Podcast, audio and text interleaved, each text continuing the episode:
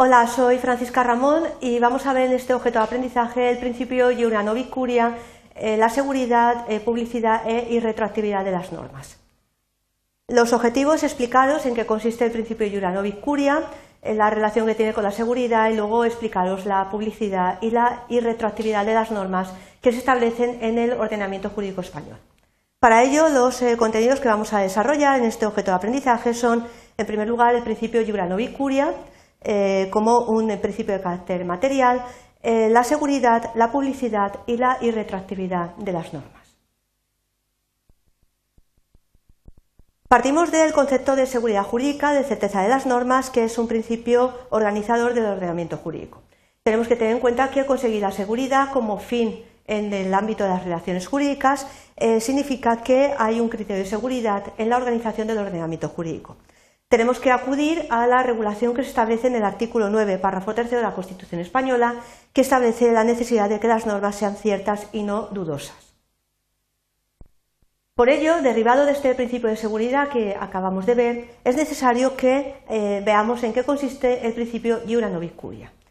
Este principio que se establece en nuestro ordenamiento jurídico significa que es necesario que los jueces puedan conocer las normas a fin de cumplir con el mandato que le impone la ley.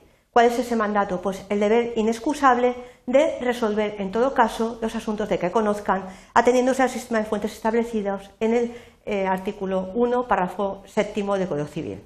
Tenemos que tener en cuenta que el sistema de fuentes eh, se establece en primer lugar eh, la ley, en segundo lugar la costumbre y en tercer lugar los principios generales del derecho. Luego, indicados que dentro de la ley pues, tenemos varias clases de leyes. En primer lugar estaría la Constitución española, que sería la ley de leyes, la Carta Magna, la ley más importante. Luego estarían las leyes orgánicas y las leyes ordinarias que irían eh, en segundo y en tercer lugar dentro del sistema de fuentes de la ley. Las leyes orgánicas, sabéis que tienen un sistema peculiar de aprobación y que además regulan eh, unas determinadas materias eh, determinadas por las normas.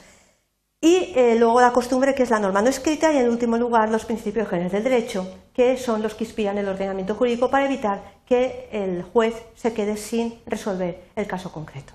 Es imprescindible que eh, bueno, pues el hombre eh, sepa a qué atenerse en cuanto a los derechos y obligaciones en cuanto a los demás. Este principio, que aparece denominado iura novicuria, es el que permite que se solucione los casos ateniéndose al sistema de fuentes.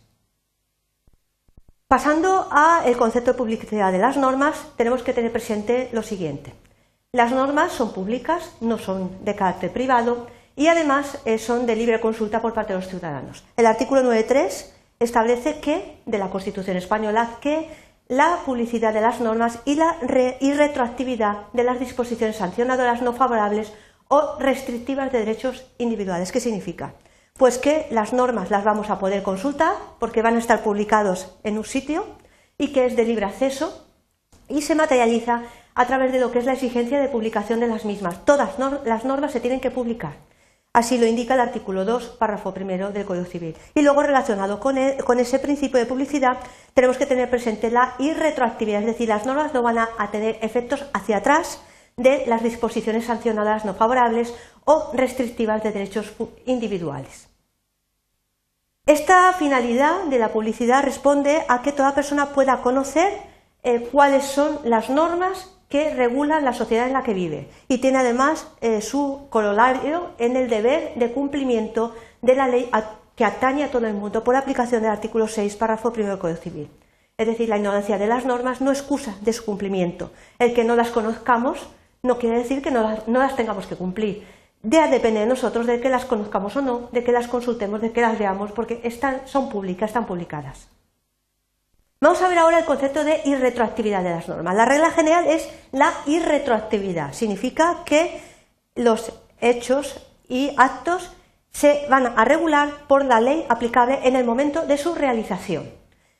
¿Qué significa esto? Pues que una ley posterior eh, por regla general no tendrá efectos hacia atrás, hacia actos o acontecimientos anteriores a la regulación de una nueva ley, salvo que se disponga lo contrario.